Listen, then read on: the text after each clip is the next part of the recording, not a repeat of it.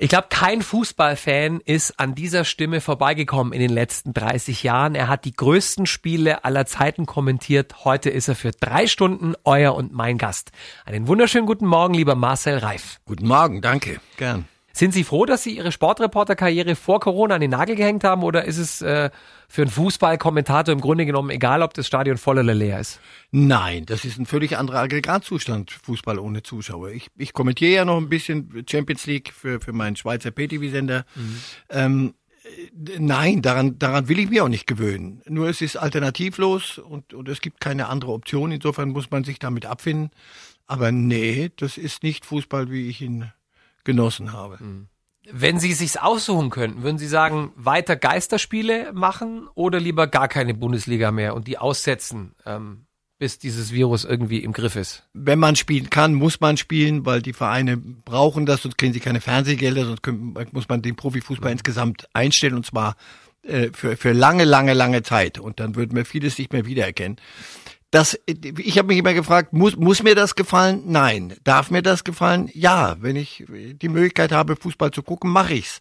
Und ich glaube auch in Corona-Zeiten ähm, und in den Zeiten des, des kompletten Lockdowns habe ich das für richtig gehalten, dass man den Menschen auch mal eine Möglichkeit gibt, im Fernsehen für zwei Stunden mal etwas anderes, etwas Banales wie Fußball wichtig zu nehmen und nicht nur ähm, Reproduktionszahlen und, und äh, die, die Infektionsquoten und, und sich den ganzen Tag mit, mit Elend zu beschäftigen. Mhm. Das hält man psychisch nicht durch. Insofern, es ist richtig, dass gekickt wird. Es ist nicht der Fußball, wie wir ihn uns wünschen. Aber da wir das, da das alles wirklich, in diesem Fall alles andere als ein Wunschkonzert ist, ist es mhm. alternativlos. Und deswegen ist diese Diskussion äh, nicht hilfreich. Mhm. Herr Reif, ist Ihrer Meinung nach Fußball systemrelevant? Die Welt würde sich weiter drehen, auch ohne Fußball. Mhm. Würde mir die Welt dann noch so gut gefallen, wie sie mir mit Fußball gefällt? Nein. Also ist, Fußball ist keine Verpflichtung, aber es ist doch die, die, diese, diese Banalitäten kriegen zu die, in Corona-Zeiten nochmal eine neue Bedeutung. Also wie oft antworte ich zum Beispiel, ähm, wie, wie geht's dir, sag ich, den Umständen entsprechend. Mhm. Das habe ich noch nie so ernst gemeint wie jetzt. Mhm. Und B, Fußball ist die, die schönste Nebensache der Welt. Ja, genau das ist es. Es ist aber auch nicht weniger. Insofern, ja, irgendwo ist es auch für, für viele Menschen, und die haben ein gutes Recht, das so zu sehen, systemrelevant. Wie würden Sie es denn regeln, wenn Sie machen könnten, was Sie wollten? Also äh, Stadion nur zu einem Viertel voll machen, Ticketlosverfahren, keine Stehplätze, Alkoholverbot? Auf das Eis werden Sie mich nicht locken. Ich bin mit einer Ärztin verheiratet. Ja. Die, die bestimmt, ähm, was medizinisch machbar ist. Und darum geht's. Wir reden hier nicht über, über Haltungsnoten und mhm. über, auch wie hätten Sie es denn gern, ein bisschen mehr, ein bisschen weniger. Das können Sie beim Metzger machen mit der nasskalten Wurst. Nehmen wir mal an, Herr Reif, das geht jetzt noch eine ganze Zeit so weiter. Überleben das die kleineren Vereine überhaupt oder sind, ähm, bleiben wir mal in Bayern, Regensburg, Kräuter Fürth, Ingolstadt nächstes Jahr um die Zeit pleite?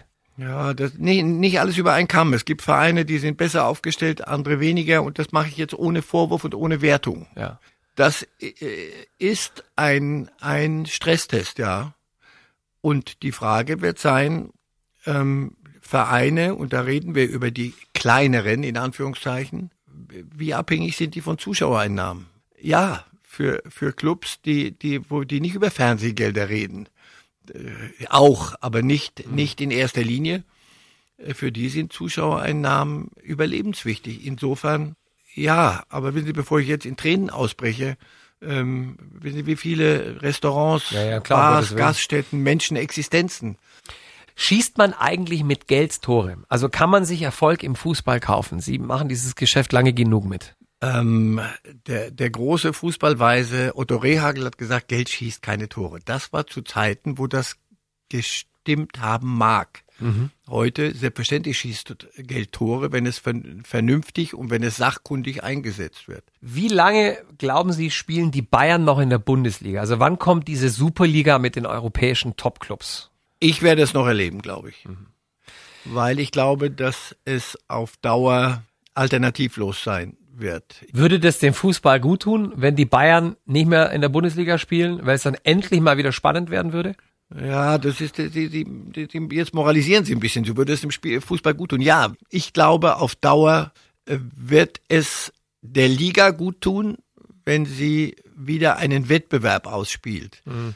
Und ich mag diese Totschlagargumente nicht. Ja, aber weil jede Woche spielt dann die Bayern gegen Barcelona. Nein, sie spielen einmal gegen Barcelona, dann spielen sie gegen Paris, dann spielen sie gegen Real.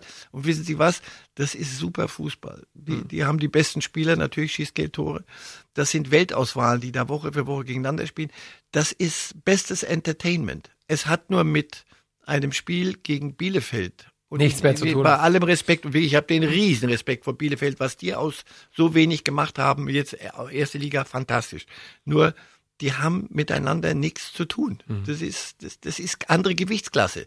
Im Boxen sagt man, du kannst nicht äh, den, den Schwergewichtsweltmeister gegen, ein Fliegewicht, gegen einen Fliegengewichtler antreten mhm. lassen, weil es passiert das, was passiert, der haut ihn um. Mhm. Und Herr Reif, wird der Tag kommen, an dem eine Million Menschen auf der Fanmeile in Berlin ein Frauenfußball-WM-Finale feiern? Glaube ich deshalb nicht, weil der Männerfußball zu dominant ist und zu erfolgreich. Mhm. Ähm, wenn man sich orientiert im Frauenfußball an der Spitze, dann guckt man nach Amerika. Welche Parameter gibt's da? Richtig guten Frauenfußball. Gibt's in Deutschland auch, aber da, da in Amerika ist er, ist er sehr, sehr gut. Und es gibt einen eher mittelmäßigen Männerfußball. Mhm. Und es gibt dort eine Konkurrenz für den Männerfußball, weil er nicht weltmeisterlich daherkommt, gibt's die NFL, die, die NBA, die, die, die Baseballliga. Das sind die, die, diese äh, Ligen spielen übrigens den Weltmeister immer aus. Also am Ende gewinnst du zwar die Super Bowl, aber du bist World Champion. Mhm. So, aha, so super. World Champion. Du bist Weltmeister. Das zeigt allein mit welchem Anspruch äh, und, und welchem, welcher Selbstbespiegelung man da, man da dran geht. Und da ist der Männerfußball in den USA meilenweit davon entfernt. Also ist Platz da für Frauenfußball. Der ist in Deutschland nicht da, ne? Und der ist nicht da und den Platz werden die Männer auch nicht hergeben. Mhm. Und das ist kein Vorwurf, sondern einfach, weil es so ist. Das heißt, Frauenfußball wird immer einen, einen Wert haben, aber ähm, die Millionen werden sie nicht knacken, nein. Gibt es etwas, was Frauen auf dem Fußballplatz besser können als Männer? Das ist eine eigene Sportart. Und bitte da jetzt nicht reinlesen, kein, mhm. keine Häme. Frauenfußball ist ein anderer Sport als Männerfußball. Und das ist auch gut so. Und das ist nicht beim, beim, beim Fußball nur so. Frauenvolleyball ist ein anderer, als in die Männer spielen. Und das, das ist gut so, denn dann ist es eigenständig, dann hat es eigene Werte. Es macht Spaß dazu zu gucken. Nur wenn du sagst, was machen sie besser oder schlechter als, als Männer. Die Frage lässt sich nicht beantworten. Die darfst du, die darfst du nicht stellen, weil nochmal, äh, andere Sportart. Hm. Als Fußballkommentator macht man sich ja nicht nur Freunde. Hat Ihnen mal jemand Haue angedroht, weil er mit ihrer Einordnung des Spiels nicht glücklich war? Kam sowas vor? Also auch faktisch, so nach dem Spiel? Hm, Haue angedroht nicht, aber alle Verbalinjurien, die es, die es gibt. Sie wurden äh, beschimpft. Ja, aber das ist, das war doch ein wunderbarer, toll bezahlter Nebeneffekt. Okay. Also das, damit kann man gut leben. Es gab andere Dinge, die waren nicht so leicht wegzutun, aber das ja. Es gab mal einen Moment, wo ein Mob ihr Auto umschmeißen wollte, ne? Nach einem. Das Spiel. ist dann eben nicht mehr, ähm, nicht mehr in dem Spektrum. Das war etwas, was mein Spektrum ähm, verlassen hat. Und an der Stelle dachte ich, das kann nicht sein. Meine Frau saß daneben im Auto in dem damals und die hatte Angst. Was war das für ein Spiel? Wissen Sie das? Noch? Das war ja, das war das Derby in, in, in Dortmund und äh, es waren vor dem Stadion. Im Übrigen äh, nee, das waren keine Fans, das waren Idioten aus beiden Lagern, die da an dem Auto rumgewackelt haben. Mhm. Und das ist kein schönes Gefühl, wenn ein Auto so ins Wippen gerät. Es kann nicht sein, dass wenn du über Fußball redest, dass das einen solchen ähm, und dann wirklich Hass äh, auslöst. Mhm. Wenn das so ist, ist das nicht mehr mein Ding. Also das war sicher auch ein Punkt, wo ich dachte, ah, ich glaube, das ist jetzt nicht mehr so ganz mein Ding. Mhm. Herr Reif, darf man als Fußballkommentator Fan einer Mannschaft sein? Nee. Ich bin, ich war ah, wirklich nicht. Ich bin Fan einer Mannschaft, aber das ist der erste FC Kaiserslautern. Die spielen mittlerweile, wo sie selbst gespielt wenn, haben. Ja, wenn es gut geht in der dritten Liga. Insofern immer, wenn ich, wenn mich jemand fragt, ja, aber du, du hast auch einen Club daher Kaiser, und dann kommt ein, oh, ich war immer Fan von gutem Fußball. Die Mannschaft, die mir das geboten hat, äh, dass ich juchzen konnte, deren Fan wurde ich sofort. Was macht ein Fußballkommentator, wenn er während des Spiels, im schlimmsten Fall geht es in die Verlängerung, mal ganz dringend auf die Toilette muss? Ja, das ist mir, glaube ich, zwei, dreimal passiert. Dafür habe ich mich gehasst, dass ich nicht die Dinge vorher geregelt hatte. Ja. Ähm, es war WM-Finale 1994 in USA. Ja. Es war sehr, sehr heiß. Wir haben sehr, sehr viel trinken sollen auf Anraten unserer Mediziner, weil du kriegst sonst einen Hitschlag, es war mittags um zwölf. Es spielt Brasilien gegen Italien, es geht in die Verlängerung und ich muss seit Minute 70 eigentlich Ach aufs Klo. dickes Ei. Und ich sitze auf dieser Tribü auf dieser Kommentatorentribüne, das ist so ein Betonstufen, und ich sitz und beschließe bei so Minute 105, das geht nicht mehr, ich sterbe jetzt. Also beschließe ich Oktoberfestmäßig, das muss ich jetzt einfach laufen lassen. Und es spielt Brasilien gegen Italien und ich beschließe das und bevor ich es in die Tat umzusetzen gedenke, schaue ich wenigstens nach unten, wer denn da unten, weiter unten sitzt. Wer sitzt direkt vor mir? Pelé. Das geht nicht. Kannst du nicht machen. Also, ich habe es durchlitten bis zum Elfmeterschießen. ist nicht Ihr Ernst. Ja, die Wahrheit. Ich könnte es, glaube ich. Nicht bei Pelé. Pinkeln ja, aber nicht bei Nicht Pelé. bei Pelé. Haben Sie mitgezählt, wie viele Fußballspiele Sie in Ihrer Karriere kommentiert haben? Nein, aber irgendjemand hat das mal gemacht und es müssen über 1500 sein.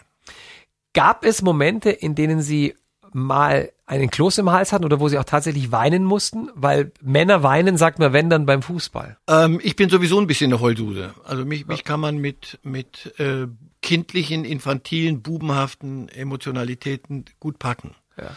Also ich kann mit, mit Siegern und ich kann mit Verlierern gut mitgehen. Und Hat man das gehört im Fernsehen? Hat man gehört, denke- dass Sie geweint haben? ich würde behaupten, ja, ich habe mir zwar Mühe gegeben, aber dass das nicht ganz ähm, sauber ging und dass man das schon raushören konnte, denke ich schon. Haben Sie jemals den perfekten Fußball gesehen in Ihrer Karriere? Ich habe versucht, in jedem Spiel diesen einen perfekten Moment nicht zu übersehen, Ja. wenn es ihn denn gab. Es gab Spiele, da wo ich hinterher dachte, die Zeit hätten wir uns alle schenken können. Das, das war ein, ein mieser, überflüssiger Kick. Beide wollten nicht oder was weiß ich oder konnten nicht. Das war einfach nur schlecht. Ich habe immer gesagt, das beste Spiel, das kommt, ist immer das, das kommt, das nächste, weil das ein Antrieb war. Und es nochmal, es hilft einem die Momente, die eigentlich jedes Spiel hat oder fast jedes hat, nicht zu verpassen. Und das ist mein Job.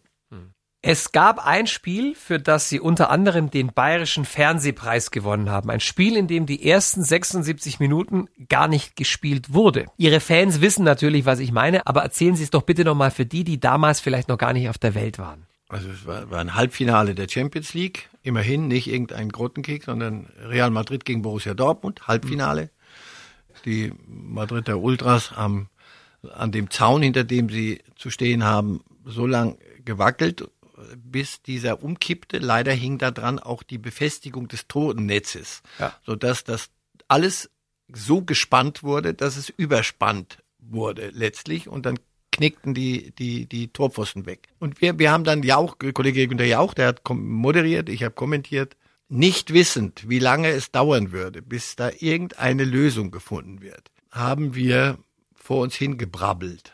Also deswegen 76 lange ja, Minuten. aber äh, Wo nichts passiert ist auf diesem Fußballplatz in außer Madrid. dass die versuchten Realsatire ein Tor zusammenzubasteln. Realsatire bei Real Ja, Madrid. oh, oh, bravo. Nein, aber im Ernst, Sie, Sie haben selber gesagt 76 Minuten. Wenn uns beiden, und das, das ist die Wahrheit, jemand gesagt hätte, so ihr müsst jetzt 76 Minuten, ihr seid doch sonst so lustig. Jetzt müsst ihr mal bitte 76 Minuten überbrücken. Wir hätten denen den Vogel gezeigt, hätten uns umgedreht, wären zum Würstchen standen und gesagt, ruft uns, wenn ihr so weit seid, wenn wir wieder, wenn Fußball gespielt wird. Fakt war, diesen Quark haben sich 12 Millionen angeguckt. Danach, ich bin der große Held dieses Abends im Übrigen, viel zu wenig abgefeiert dafür, denn ich musste danach, Herr Jauch ging entspannt, fröhlich lächelnd ein Käffchen trinken, während ich danach noch ein Spiel, dieses Spiel fand dann noch statt. Man muss sich nicht dafür schämen. Überhaupt nicht, im Gegenteil. Das haben Sie großartig gemacht. Ich Und diese Spiele, achso, das wollte ich noch sagen, diese Spiele haben dann sechs Millionen nur noch geguckt. Genau. Also zwölf Millionen, also also wenn du Quote machen willst, Ja. kipp Lass die Tore Tor um, lass die Tore umfallen und dann gucken doppelt so viele Leute zu, wie wenn gekickt wird. Lassen Sie uns in Ihre Kindheit gehen, weil ich finde, Ihre Geschichte ist so besonders und so wichtig, die müssen wir einfach ansprechen hier.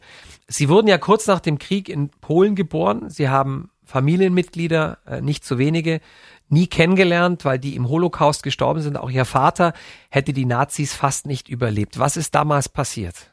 Mein Vater saß in einem der Züge, wie ich später erfahren habe, die in, in den Tod fuhren. Und dann hat ihn Bertolt Beitz, der frühere, der spätere äh, Gruppchef, hat ihn au- und andere aus dem Zug geholt. und gesagt, ich brauche die zum Arbeiten hier und hat ihm so das Leben gerettet und mein Leben erst äh, möglich gemacht. Ermöglicht. Nicht mehr, aber auch nicht weniger.